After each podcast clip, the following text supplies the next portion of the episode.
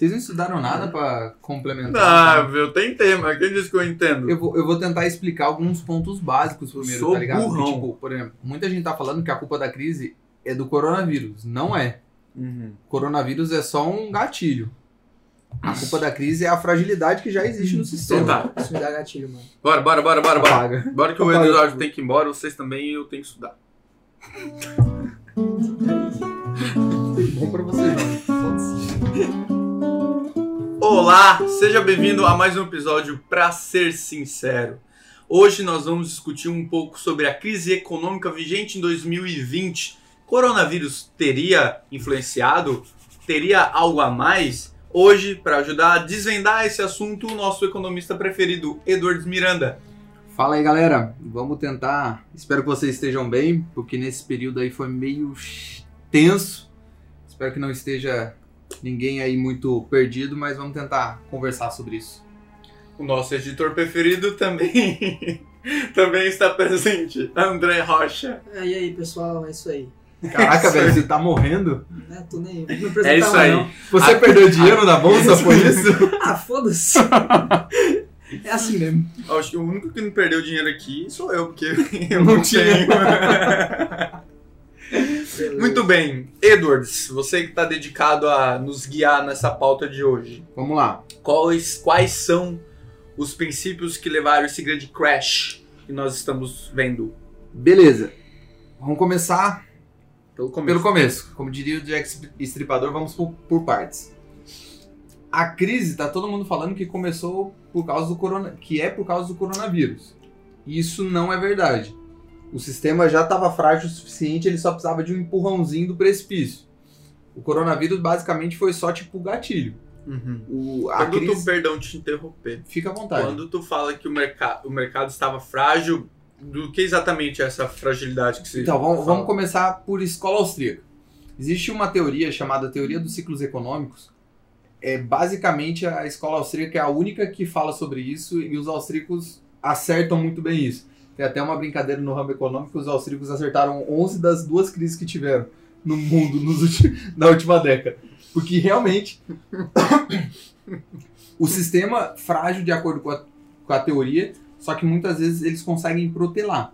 Uhum. Então, o que, que seria essa teoria? Claro que tem um monte de nuances assim mais pesada, mas vamos tentar só falar o básico. Quando um banco central ele tenta manter a taxa de juros básica de um país muito abaixo do que era para ser o natural, você cria uma distorção no mercado. Uhum. Primeiro, por quê? O banco central ele começa a injetar dinheiro, ele cria dinheiro do nada. Injetar seria imprimir dinheiro e. Isso, é porque hoje não é mais impressão, né? Hoje Aham. ninguém mais usa dinheiro de papel de verdade, mas vamos usar esse sinônimo aí. Ele imprime dinheiro, joga para os bancos, Sim. esses os bancos principais, geralmente os bancos grandes, e esses bancos aí têm mais dinheiro para fazer empréstimo. Como eles têm muito dinheiro para fazer empréstimo, eles conseguem emprestar a um preço mais baixo. Um Que juros o juro- menor. Que os juros é exatamente o preço do dinheiro, é o valor que aquele dinheiro tem. Sim, Então, quanto mais dinheiro tem, mais baixo os juros. justo. E quando o Banco Central usa essa política, no começo é tudo bom. Porque daí um monte de gente começa a pegar empréstimo, fazer negócios e coisa e tal. Só que no longo prazo isso destrói uma economia. Por quê?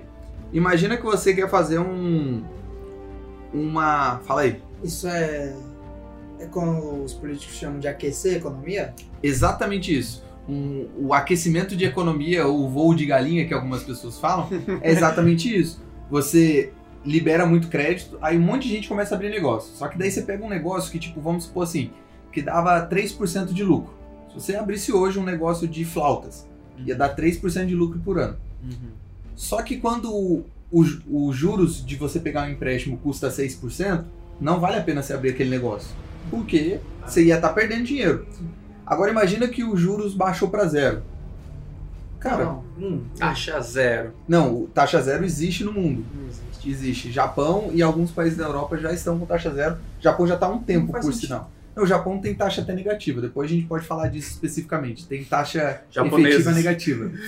Mas vamos supor que o cara fez zero. Beleza, ele tá ganhando no negócio dele agora 3% ao ano. Só que em algum momento, quando você deixa muito baixo a taxa de juros, como todo mundo começa a comprar coisas, movimentar, tende a ter uma inflação, até porque você aumentou a quantidade de dinheiro na economia. Então, os preços das coisas tendem a subir. Quando a inflação começa a descolar da meta do Banco Central, ele tende a aumentar a taxa de juros. Só que quando ele começa a aumentar a taxa de juros, aqueles negócios que antes valia a pena, não vale mais a pena. O cara começa a ter prejuízo. Imagina, você abriu a loja de flauta, tá ganhando 3% ao ano. Aí agora a taxa de juros está 1%, você só tá ganhando 2%. Aí agora a taxa de juros está 2%, você só tá ganhando 1%. Agora a taxa de juros está 3%. Velho, você já tá trabalhando de graça. E essa questão de falência vai gerando falência atrás de falência, porque você tinha uma empresa de flauta, só que você comprava insumos de uma outra empresa, que comprava insumos de outra empresa, que Ah, comprava uma insumos cadeia, de... né? É uma cadeia e vai dando um efeito menor. Ah. Isso basicamente é a teoria dos ciclos econômicos. Tem muita coisa por trás, Tá. mas é basicamente isso. Agora me correlaciona isso aí Com a crise. com a crise. Beleza. As pessoas, primeiro a gente tem que falar de Banco Central. Justo. Realmente as pessoas acreditam que o Banco Central ele é só um regulador do mercado. Que ele só faz a questão de tipo, não, tomar cuidado com os bancos não fraudarem as pessoas. Na verdade, ele é tanto um regulador quanto um agente. Ele participa do sistema. Então, isso é um problema porque basicamente o Banco Central ele cria dinheiro para manter uma taxa de inflação, mas também ele cria baseado em governos para ter uma economia melhor ou pior. Ou seja, a função do Banco Central não é mais só segurar uma inflação, que antes ele tinha a meta de inflação. Subo os juros ou diminuo os juros para manter a inflação estável. Uhum. Agora, ele além disso, ele faz melhorar a economia ou piorar a economia. Isso é um problema. Se é, ao longo de várias crises a gente pode determinar isso, mas vamos pegar a última, 2008. 2008 teve o crash lá do subprime. Banco Central americano basicamente triplicou os ativos que ele tinha. E tipo, o ativo do Banco Central americano, que é chamado de Fed, Federal Reserve, é muito grande. São trilhões de dólares. Uhum. Ele basicamente triplicou. Teve até uma legislação aprovada no Congresso, se não me engano era TARP, o nome, que o Banco Central podia comprar ativos diretamente da bolsa.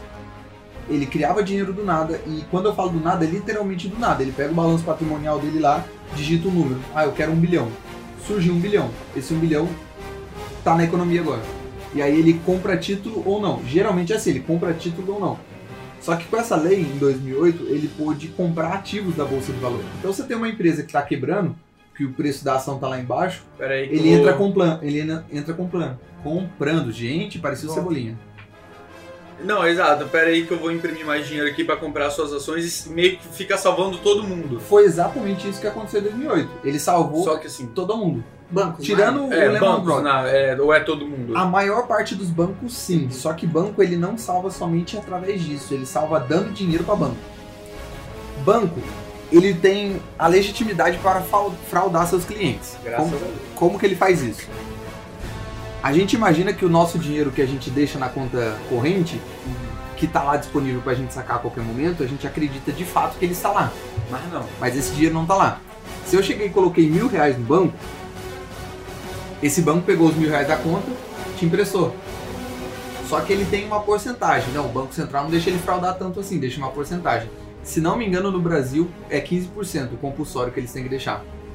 Então, ou seja, se eu deixei mil reais no banco, ele pegou 850, te emprestou. Você pega esses 850, deposita no banco, por exemplo.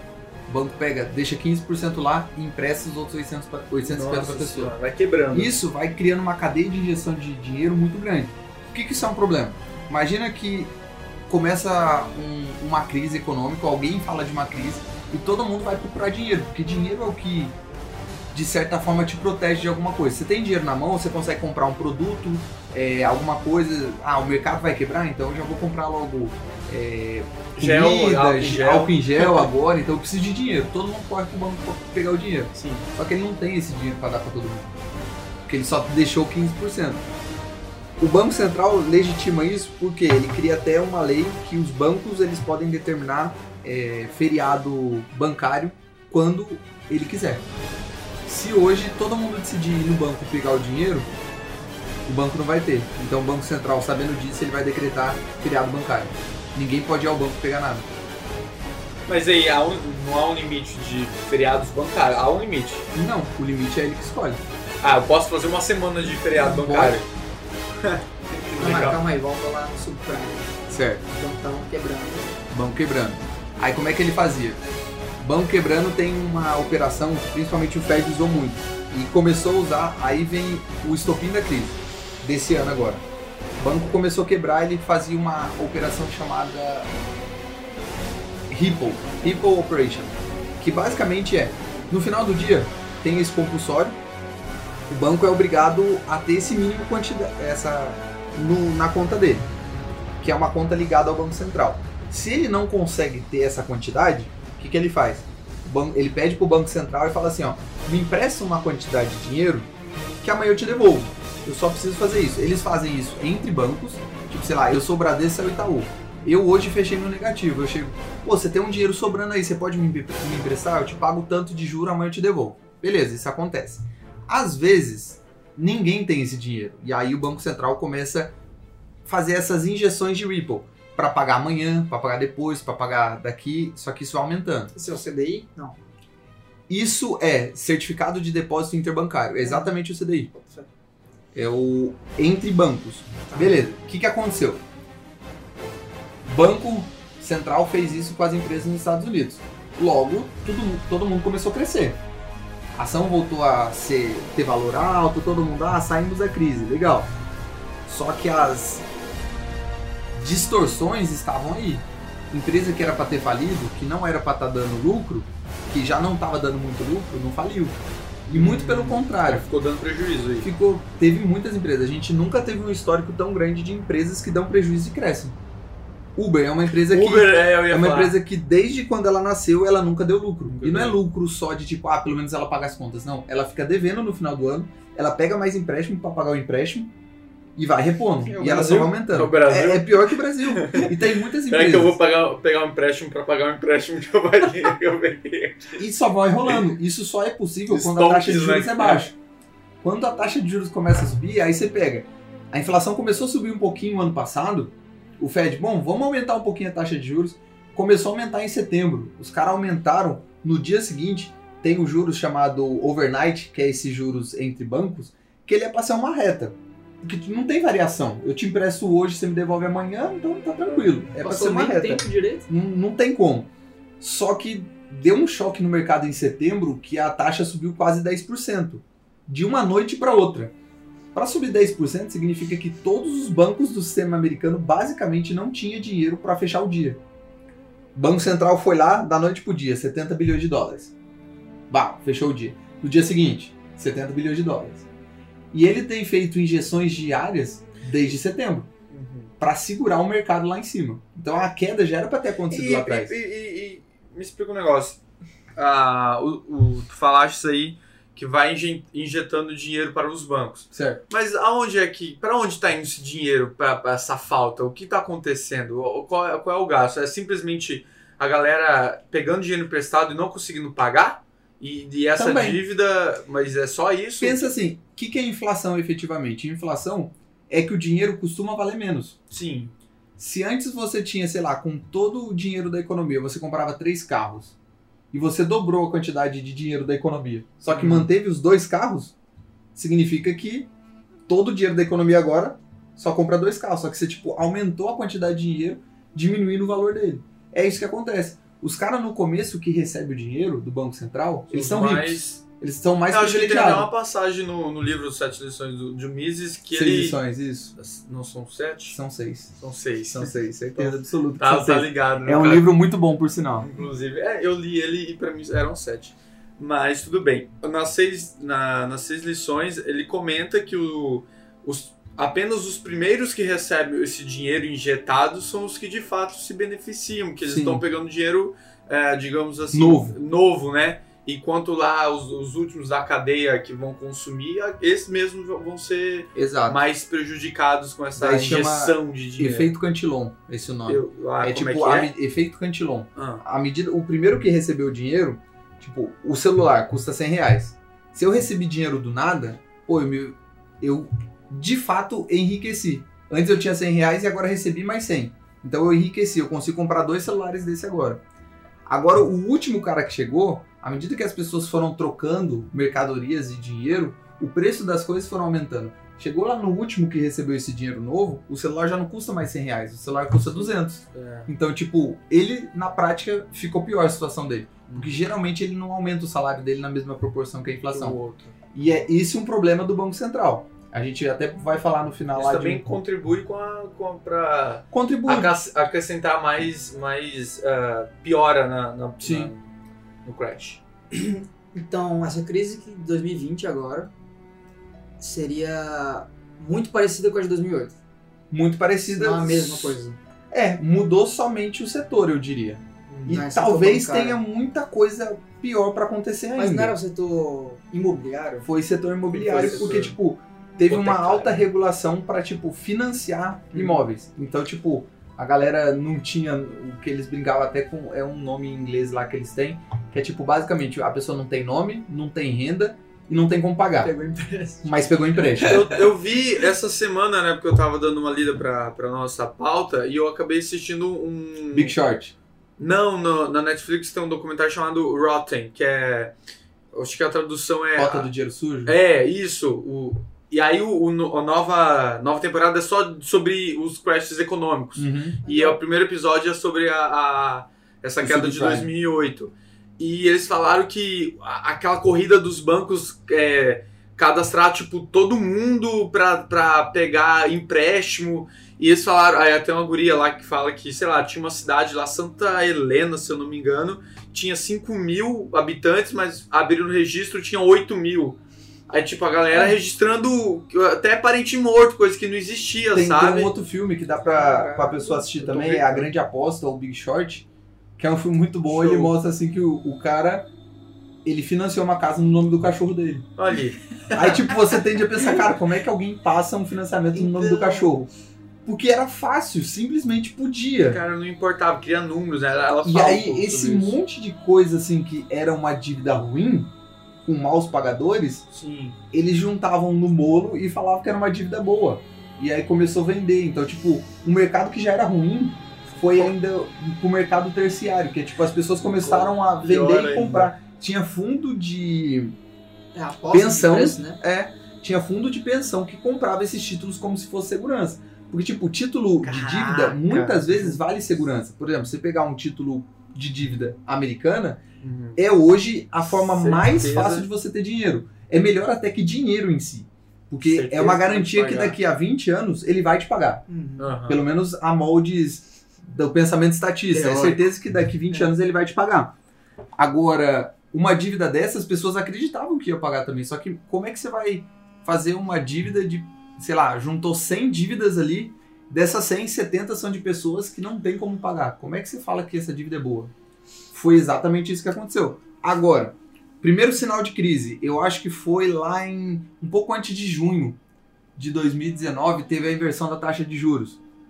A inversão da taxa de juros é assim: tem uma taxa de juros para título de longo prazo e tem uma taxa de juros para título de curto prazo. Via de regra, a taxa de juros de longo prazo é muito maior do que a de curto prazo, porque vamos pensar assim, cara, daqui 30 anos, primeiro, eu vou deixar mais tempo. Segundo, é arriscado, muita coisa pode acontecer em 30 anos. Então eu tenho que receber um prêmio maior por deixar meu dinheiro parado 30 anos. Só que o que estava acontecendo? As pessoas estavam buscando muito se proteger desse- nesses títulos de 30 anos do que no curto prazo. Significava que as pessoas estavam prevendo alguma coisa ruim acontecer no sistema. Consequentemente, a taxa de juros inverteu. O de curto prazo estava maior do que o de longo prazo. Esse é o primeiro sinal que uma crise está por vir. Só que ele é um sinal que a gente chama de sinal antecedente na economia.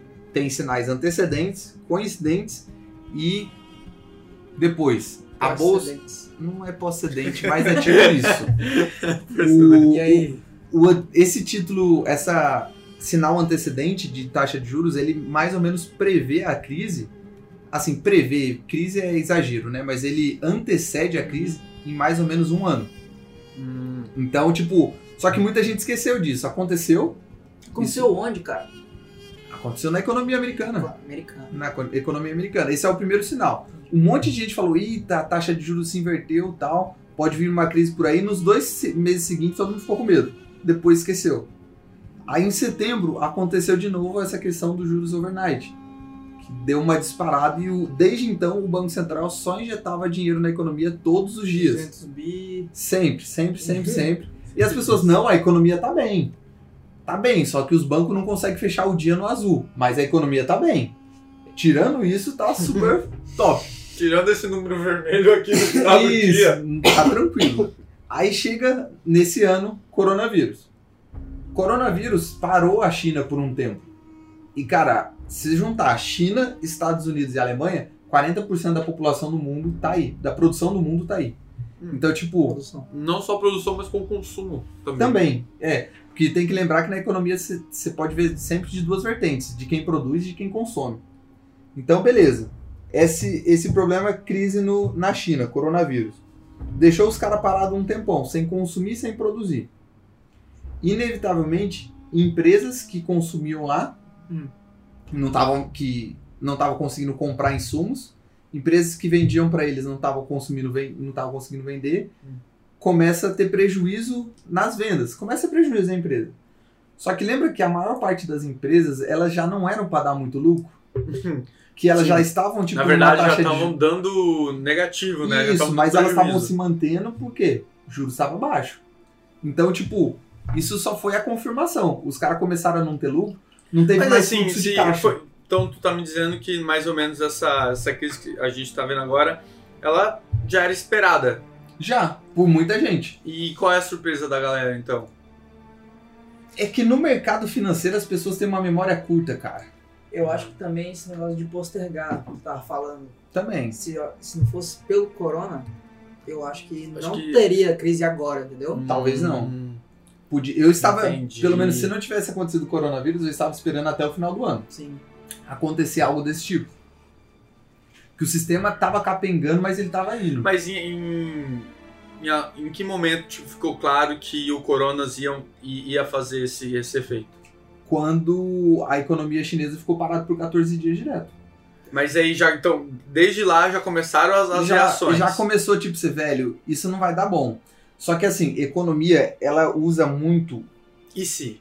Não, não é nem o IC, mas ela usa muito a questão de, tipo assim, possibilidade, de você. Não é possibilidade, é tipo, o que você espera. Se o futuro tiver uma esperança, para a economia já vai bem agora. Agora você pode estar tudo bem hoje, mas se você souber que amanhã vai dar ruim, ela já começa a piorar hoje. Então a economia é muito questão de. Não é esperança esse termo, mas é como se fosse uma esperança. Então, Expectativa? Espe- expectativa, essa é a palavra. Trabalha muito, muito, muito com expectativa. Quando a os caras, se você olhar nos jornais de janeiro, todo mundo do mercado financeiro falava: não, isso daí não vai ser um problema, rapidinho passa. A China não tem esse problema, só parou um pedaço, só parou isso, não vai ter efeito. Passou 15 dias.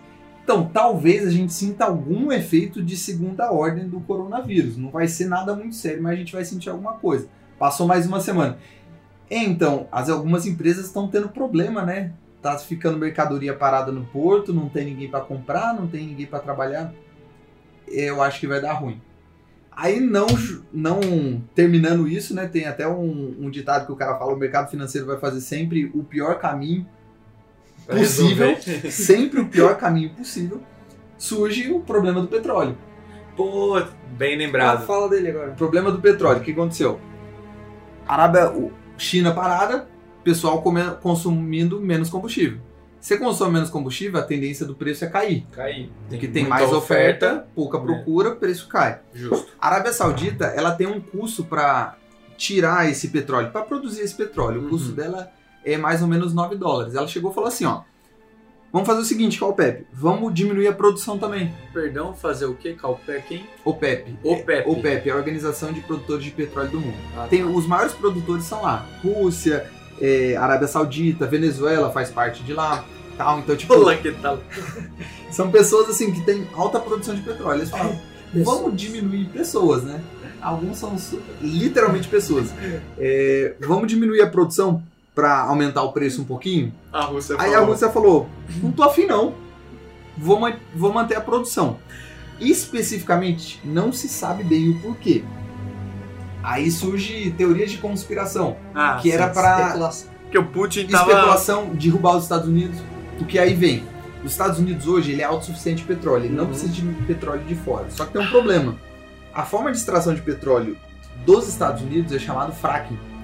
É quase uma mineração de petróleo. O petróleo dele é bem diferente. É muito mais caro. Ah, sim. Todo o sistema petrolífero dos Estados Unidos é baseado em alto investimento e alavancado, ou seja, basicamente toda a empresa dele é extremamente endividada. Uhum. Precisa Ah. de muito empréstimo para funcionar. Sim. Numa crise dessa de petróleo, a eles conseguem quebrar os Estados Unidos se ficar muito tempo o petróleo baixo. O Ah, valor sim. do preço do, do barril. Então, alguns acreditam que a Rússia não quis por isso. Porque, em partes, a Rússia também se prejudicava. Porque o preço do barril sendo tão baixo, a Rússia gasta mais ou menos 20 dólares o barril para produzir. Bem mais caro do que a Arábia Saudita, por É. exemplo. Então, tipo, eles teriam vantagem em, diminu- em aumentar o preço, mas eles não quiseram, talvez, para ferrar os Estados Unidos. Uhum. Aí junta isso. Isso daí é algo que as pessoas estão falando. Não, já tá passando. Isso aí não foi uma crise. Foi só um surto, um probleminha do coronavírus. Tá passando, vai tudo se normalizar. Por que, que eu acho que não tá passando? Primeiro, coronavírus não chegou ao seu auge no mundo. A gente tá ali. Itália tá Tá- parada. a gente tá tendo uma ascendência grande É, agora, agora. né? Itália tá parada. Beleza, Itália não é tão relevante para a economia mundial. Aliás, coitado da Itália, diga. É, Faz diga-se um tempo passagem, que tá coitada, triste. Eles só fazem Dois mil anos. Desde Roma eles são Desde meio Roma tá complicados. triste o Não, negócio. defesa deles eles tiveram Veneza também. Mas beleza. Itália não tá tão ruim, mas pega a Alemanha, pega a França, pega a Inglaterra, Inglaterra. começa a ter problemas. Então, tipo, eu acho que o coronavírus ainda vai piorar. Aqui no Brasil a gente não teve quase nada ainda. A gente não sentiu os efeitos. Ah, a gente não é uma economia relevante pro mundo? De fato, não é. Mas se a gente tá passando por isso agora, outros países vão passar depois ainda. Então, provavelmente ainda vai piorar. Segundo, tem os efeitos por vaso comunicante do petróleo. Economia tudo é ligado. Então, se eu falei ali, por exemplo, as empresas de fracking dos Estados Unidos falirem porque o preço do petróleo está muito barato, eles têm duas opções. Ou o governo diretamente dá dinheiro para essas empresas, ou essas empresas quebram. Ah. Não pagam os empréstimos. Se essas empresas não pagam os empréstimos, os bancos que já não têm muito dinheiro Também não. também não vão pagar os seus empréstimos. Banco quebrou, sistema financeiro ruim. Todo mundo começa a quebrar em efeito dominó. Porque daí, imagina, eu tô te devendo, eu Sim. não te pago. Aí você tá devendo ele, você não paga. E assim vai indo o efeito até não, não parar mais. Então, isso é um problema sério. E, e como isso a- a- afeta no sentido do cotidi- cotidiano? Por exemplo, a gente está aqui discu- discutindo um tema economia, mas talvez a, a- uma dúvida, talvez senso comum, ok, a economia quebrou e eu com isso? Onde é que eu sou Que nem- afetado? Que nem ele falou, a bolsa caiu pra caralho, vocês perderam um monte de coisa, mas É, eu eu, não tô, senti nada. eu tô É, aqui a fazendo com a minha cai. vida tranquilo daí? faculdade todo dia Então, tal. isso num primeiro momento as pessoas realmente não sentem. Ah, Na economia, eu fico um pouco frustrado quando as pessoas falam isso de tipo, ah, isso não é economia real, é só especulação. Bolsa de valor, de fato, ela não é economia real, não está sendo diretamente investido dinheiro nas empresas, mas ela é um espelho do que está acontecendo. Se uma empresa dá lucro, isso reflete na ação. Sim, Se a empresa não dá lucro, isso não Mas- reflete na ação. um- Tem um tempo aí, né? Exatamente. Tem tudo o seu tempo ali. O que, que acontece se a bolsa despencar tudo? Full, como uma crise de 29. Banco falha. Tá, aí eu- o banco já, já entendo Banco onde que me pega. Já te pegou aí. Aham. Agora, imagina uma empresa, algo que você consome diariamente, quebrou. Seu trabalho, uma empresa quebrou, você pensa assim, ah, tá de boa, é só não comprar daquilo lá. Mas e o seu trabalho? Ah, mas o meu trabalho é específico em tal setor. É, só que a sua empresa compra de outra pessoa, ou outras empresas compram da sua empresa. Então, se uma empresa quebra, para de comprar, que para de comprar, que outra que para de comprar, e isso vai sendo efeito até você perder seu emprego, até você não ter produto para consumir, até tipo, por exemplo, o que está acontecendo agora, o dólar alto, as pessoas, ah, mas não é um problema do dólar alto, eu não quero viajar para Disney. Eu não como, não. É, só que, por exemplo, petróleo é baseado em dólar. Se o dólar tá alto, o preço do combustível necessariamente vai estar O alto. combustível é o que Afeta leva, todos os preços leva os produtos pra cima e pra baixo Exatamente. logo. Tá. Então, um problema desse, dessa magnitude afeta muito a economia de geral, sem contar pessoas que vão perder dinheiro por aí. Pessoas que estavam para se aposentar não vão se aposentar mais. Existem fundos de pensões que estão baseados em bolsa de valor. Então, tipo, imagina, do nada você não tem mais aposentadoria, vai trabalhar. Deixa eu te perguntar. ah, e o Brasil? nessa conversa da- dessa crise? Qual é a posição, que ele está fazendo, qual é a participação, qual é a perda e não perda? A gente teve essa semana mesmo umas variações muito legais, variações para baixo da, da bolsa. Né, Quase teve três circuit breaker em um, em dia, apenas. Exato. Como é que tá o Brasil na, nesse contexto? Cara, por incrível que pareça, a gente não está tão ruim em alguns aspectos, em outros a gente tá muito mal. Tipo, é um pouco diferente do ciclo é, econômico dos Estados Unidos. Aí, enquanto nos Estados Unidos eles estão crescendo, geralmente a gente tá caindo. Quando eles estão caindo, geralmente a gente está crescendo. Não é tipo necessariamente é inversamente. inversamente, mas os ciclos são diferentes. Só que a gente estava vindo começando agora a crescer, tava num ciclo de bull market que eles chamam Sim. de crescimento, coisa e tal. Só que, inevitavelmente, se outras bolsas vão quebrando, a gente quebra também por. Todas as empresas são interligadas. efeito dominó. Só que o nosso principal problema não é só essa questão de voltar a subir, mas é a questão de, tipo, problemas nos fundamentos do Brasil. Exemplo, tem uma coisa chamada PIB potencial e PIB real. PIB é produto interno bruto, tudo é a soma de tudo aquilo que a gente produz. O PIB potencial, ele é baseado principalmente em investimento e produtividade. Como assim? Quanto as pessoas estão dispostas a investir em empresas, de fato, e quanto que é a produtividade. Uma produtividade medida como? Cara, enquanto aqui a gente faz, sei lá, três canecas por hora, nos Estados Unidos, que tem máquina, eles fazem 3 milhões de canecas por hora. A produtividade deles é insanamente maior. Sim. Isso afeta na- no PIB potencial.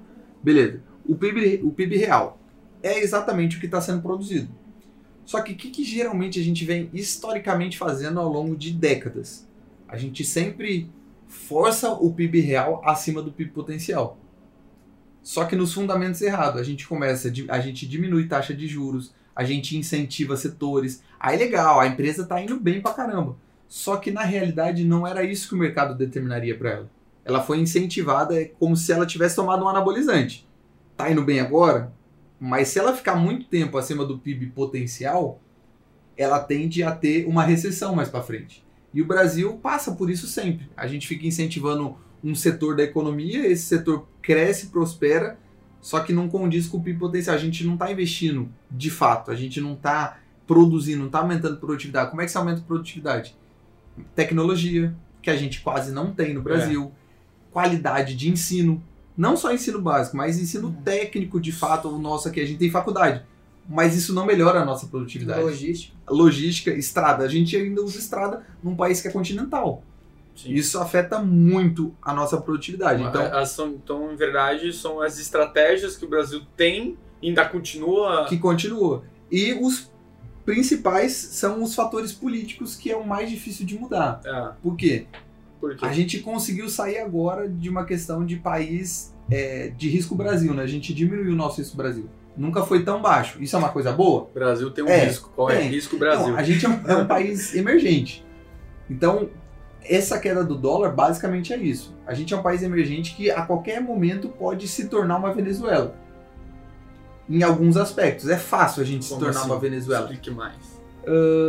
Se a gente desvalorizar muito a nossa moeda, o que é, pro- é possível acontecer, a gente se torna uma Argentina.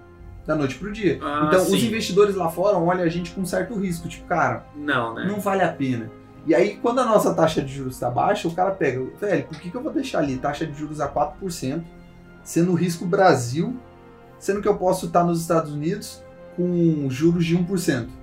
Ah, é menos? É, só que é os Estados Unidos, né? Os Estados Unidos vai me pagar. Se os Estados Unidos quebrar, o mundo já era, então tá de boa. É mais ou menos assim que o investidor pensa. Aí todo mundo tira o dinheiro daqui e manda para lá. Por isso que a primeira coisa que o Banco Central deveria fazer era voltar a taxa de juros para uma taxa natural.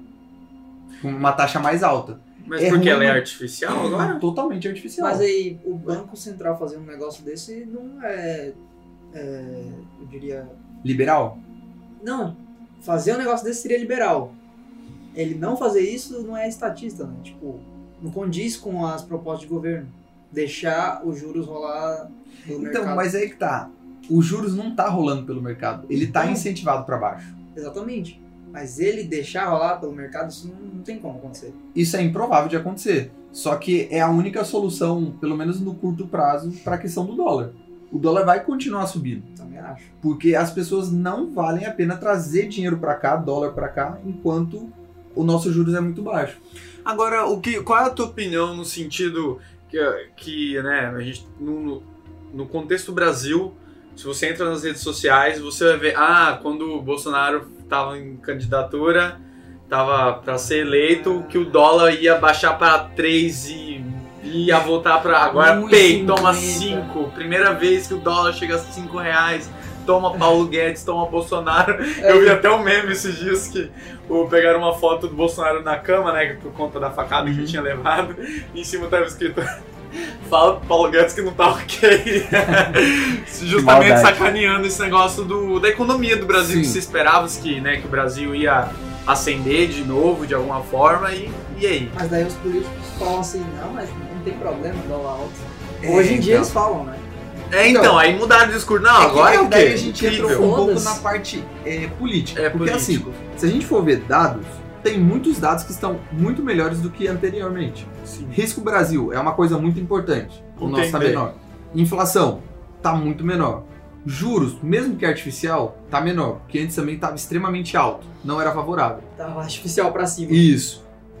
Dívida do Brasil está diminuindo. A gente tem nosso governo tem gastado menos. Não é a resolução do problema ainda, está muito longe de ser, mas está gastando menos. Então, emprego está melhorando do que antes. Então, tipo, tem muitos dados que, se você pegar no conjunto, a gente está melhor. De fato, a gente está melhor. Mas aí tem outros fatos que, tipo, não condizem com a realidade. O fato da pessoa falar 5 reais de fato é muito caro, é uma, um, um câmbio muito alto. Só que, por exemplo, é impossível você pegar 10 anos atrás e esperar que o dólar esteja no mesmo valor que esteja, estava antes. Porque todos os países estão inflacionando a sua moeda. Não é só o Brasil. Não é só o Não, Brasil. o próprio dólar. O próprio dólar é inflacionado. Então, tipo, Sim. todas as moedas tendem a perder valor com o tempo. Só que, de fato, de janeiro para cá, o, Brasil, o real perdeu muito mais valor do que todas as outras moedas. Ah, O dólar se valorizou no mundo. Essa é a realidade. E por quê? Todo mundo estava vendo uma crise chegando, todo Uhum. mundo correu para os Mas Estados foge pra Unidos. lá. Foge para Se a lá. gente tá ruim. E los hermanos, como estão? Ou- Argentina, Cara, como é que tá nesse. Eles fizeram aquilo que todo mundo sabe que não é para fazer há muito tempo. Congelaram o preço do álcool em gel. história? Ah, Eles têm eles certeza... conse- não congelaram só o álcool em gel, mas vários outros produtos que o Estado con- é, considerou. Importante. Importantes 2020, 2000, meu Cara, eles só fizeram Merda. a pessoa não ter acesso ao álcool gel agora. Agora a pessoa vai morrer. Não vai ter álcool gel. Porque o produtor falou, não vou fazer por esse preço, vou fechar aqui, beijos e. E pronto. Ah, não, você vai ser forçado por lei. Os produtos vão começar a sumir, como som- somem, não tem como, cara. Você tá criando um incentivo errado pra produção. Então, tipo, o Brasil, pra gente melhorar de fato, primeira coisa, eu acho que é a reforma tributária. Porque você não consegue trazer um investidor pra fora pagando os impostos que paga aqui. E não é nem só a quantidade de imposto. Uhum. É quantidade de imposto, mas também a forma. É extremamente confuso. Cara, você precisa contratar um escritório para calcular os seus impostos que você tem que pagar. Tipo, o, o nosso contador aqui, ele não trabalha com a empresa, ele trabalha para a receita. Aham. Eu conheci uma contadora que falava exatamente isso. Cara, vocês me contratam, infelizmente, não para eu trabalhar para vocês. Não é aquele contador que vai ver os lucros da empresa, Beleza. vai ver se a empresa podia é melhorar contigo. aqui.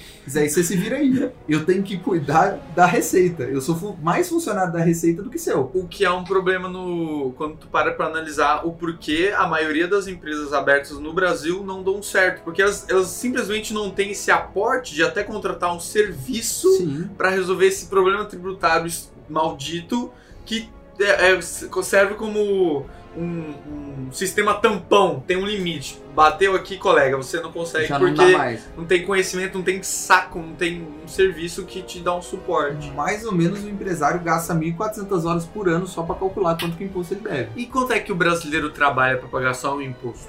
Seis meses em média. Meio ano? Meio ano. Não era quatro? Não. Não, era cinco, não, Não. era quatro. Eu acho que era cinco ou seis. Quase certeza que era Caraca, seis. meio ano A gente pagando paga, se não me engano, imposto. 47%. Meu Deus do céu. Média geral. Mas o Por que importante é... 47%? Tem uma dúvida nisso. Perdão.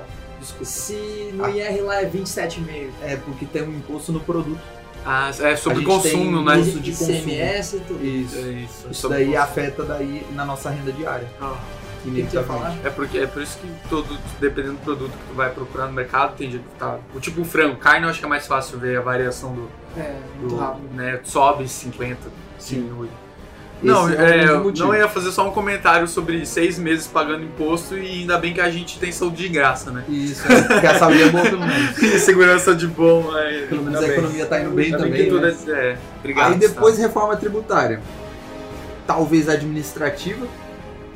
A reforma da Previdência de verdade, porque aquilo não Não foi. vai passar. Não, Não, não, eu sei. não foi aquilo. Vai, eu foi acho que aquilo. vai. Eu Não, acho não que vai vai. ter mais. Vai, Então, vai. não, Galera, se Eu confio, confio no A realidade Ah, tá, foi, entendi. eles tiveram um trabalho de cão para aprovar uma previdência, mais ou menos, que ia ajudar o Brasil por uns 10 anos. Não ia ajudar por muito tempo, ia ajudar por uns 10 anos. E aí o Congresso agora vetou, acho que foi essa semana, o- uma questão lá do BPC, que é o mínimo que alguém pode receber. Saiu de 220 para 520. Isso só afeta basicamente 10 bilhões só da redução. Então, tipo assim, quase um quarto do que economizou na reforma da Previdência voltou agora com isso. Então, tipo assim, Mas tu quer que os velhinhos fiquem é, eu tento, eu, o que eu tô tentando falar assim, não vai passar? Eu realmente acredito que não, mas a economia trabalha com, tipo assim, sem juízo de valor, é o que deveria acontecer. A gente deveria ter uma reforma tributária, a gente deveria ter uma reforma administrativa para melhorar a questão burocrática, não é nem só o tamanho do Estado, mas a burocracia. Eu tenho que pegar uma assinatura com você, depois eu tenho que pegar uma assinatura com tal pessoa, depois com tal pessoa para levar para a primeira, tá ligado? Sendo que já poderia ser algo digital, por exemplo. Se você assinou uma vez, Sim, todo mundo deveria já ter. Diminui o custo, o tempo, otimiza o negócio, É, Isso. né? Então, uma administrativa, eh, talvez essa questão de mais uma previdência, só que real. Então, cara, a gente precisa de muita reforma de base para a gente começar a melhorar, senão a gente vai ficar continuando tendo aqueles voos de galinha alto só. O último governo, esse governo, o governo Bolsonaro, tá melhorando? Sim. Tá, tá melhor do que antes. Menos pior. É, menos pior. Só que tem muita coisa para avançar ainda, infelizmente. Não é uma coisa fácil assim, não. Pra gente encaminhar pro encerramento então do, de mais um episódio do Pra Ser Sincero, quais são as considerações finais sobre esse Quest de 2020? Cara, aí a gente vai entrar um pouco de opinião. Sim. E tem um monte de gente que acha que não, acha que já passou. E eu ainda acredito Pra que ser vai, sincero, é pra a ser nossa sincero, opinião, opinião mesmo. eu acho que vai piorar ainda muito mais antes de As melhorar. expectativas são pra baixo. Eu, a minha expectativa é para baixo, vai Sim. cair bem mais por um longo tempo até voltar a subir de novo. O que que é longo tempo? Dois meses. Não, talvez até mais. Alguns mercados de baixa que a gente teve na história já chegaram a durar 12 anos. Oi? 4 anos. Então, tipo, muita coisa pode cair. Exatamente o tempo eu não sei, sei, mas sei. Falou longo período. longo período. Eu acho que vai cair muito mais, só que, tipo, claro, não vai ser uma queda tão acentuada, mas eu acho que vai ser quedas Mas diárias, Vai- assim. ah, O que a gente se acostumou com, ah, eu comprar hoje, nem preciso olhar que amanhã é certeza que vai estar mais caro, vai ser o contrário. Pera aí. comprar hoje, amanhã é certeza que vai estar mais barato. Ah, Até chegar no ponto de inflexão ali que começa a subir as coisas. Que é basicamente quando tem uns caras falam, o mercado de baixa começa quando o último otimista joga a toalha. E o mercado de alta começa quando o último pessimista joga a toalha. ah, Então, tipo, justo, é inverso. Vai ser sempre o inverso. Eu acho que dá, tem umas oportunidades legais aí. A gente vê pessoa hoje em dia se fala muito mais disso do que antigamente. Só que, claro, tem muita besteira sendo falada por aí, infelizmente, mas eu acho que a gente vai melhorar. Pra te contrariar, eu acho que vai melhorar. E as coisas vão dar tudo dar certo. Baseado e nós vamos ter um milagre mesmo. econômico. Baseado, na minha opinião, Baseado que é baseado em nada. Baseado assim, que eu acho que eu gostaria muito. É Mas- isso? Não, rapidinho. Por favor. pro- ah, teve um, um amigo que ele falou assim, cara, ia ser legal se vocês sempre colocassem uma proposta libertária do que poderia acontecer. Ah, sim. Eu- Eu gostei dessa ideia, porque, tipo assim, existe uma proposta, ela no meio econômico é totalmente outlier, assim, tipo, Fora. nossa, você é totalmente terraplanista econômico. Cara, mas eu acho que é pejorativo você ficar falando terraplanismo, porque terraplanismo eu considero uma coisa muito pejorativa. Você acha? Eu acho. Porque não dá pra aceitar, desculpa. Não, eu, eu discordo disso, mas vamos deixar isso para um outro, pra ser sincero. A gente, um, pra ser sincero, discórdia, né? Isso. Mas é, é muito outlier, os caras acham que não, o, mercado, o governo precisa intervir nas falhas de mercado, coisa e tal.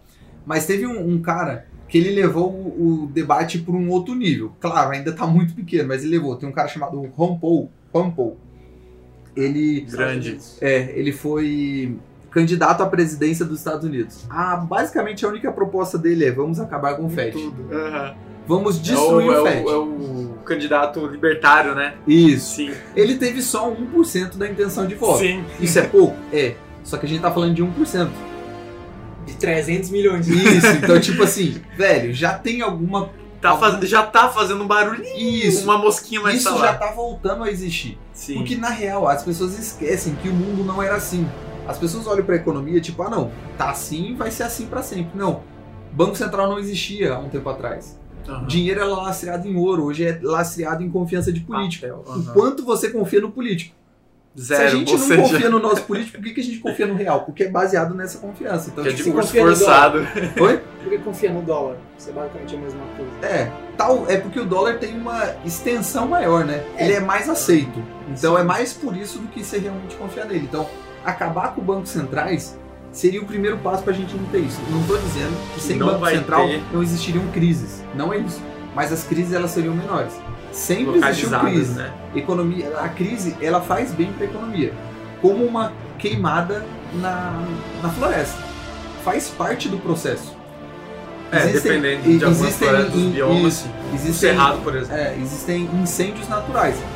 E se você impede daquele incêndio Você acontecer, vai perturbar o ciclo você natural. aumentou a quantidade de material inflamável, a próximo incêndio que tiver vai Pô. ser muito grande. Economia é a mesma coisa. Se você impedir uma crise de acontecer, significa Você- que recursos estão sendo mal alocados e eles continuam sendo mal alocados e só vai piorar. O certo é, uma empresa faliu, uma falência para a economia é bom, porque significa que você está colocando funcionário no lugar errado, você está colocando investimento no lugar errado. De fato, você tem que mudar. Se não está dando certo, é porque você tem que mudar. Você tem que ir para um lugar que as pessoas vão querer mais, um lugar que a pessoa vai receber mais e assim vai. Então, crise é importante para a economia. Sim. Claro, infelizmente a gente acha que nunca deve perder, né? Então, mas eu acho que tem até um, um sentimento, isso universal, que crises são sempre muito mal vindas e muito mal olhadas. É claro, porque tá um, um, um envolvimento de perda, mas é algo natural, É a realidade. acontece. Não é desde sempre, desde o do homem da caverna que tinha que estocar comida, ele tinha que Como seria do- agilizar. o que velho. seria do mundo se não tivesse existido a crise da máquina da, de datilografar? o que que aconteceria? Imagina se você não, vamos defender a máquina de datilografia porque ela é importante para o mundo. Vamos super taxar os digitais porque o que vale é a de datilografia.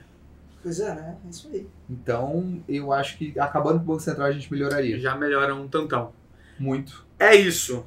Galera, muito obrigado por ter escutado mais um Pra Ser Sincero. Manda um tchau aí pra gente, Edwards. Rapaziada, é isso aí. Se vocês ficaram com alguma dúvida, procura a gente nas nossas redes sociais.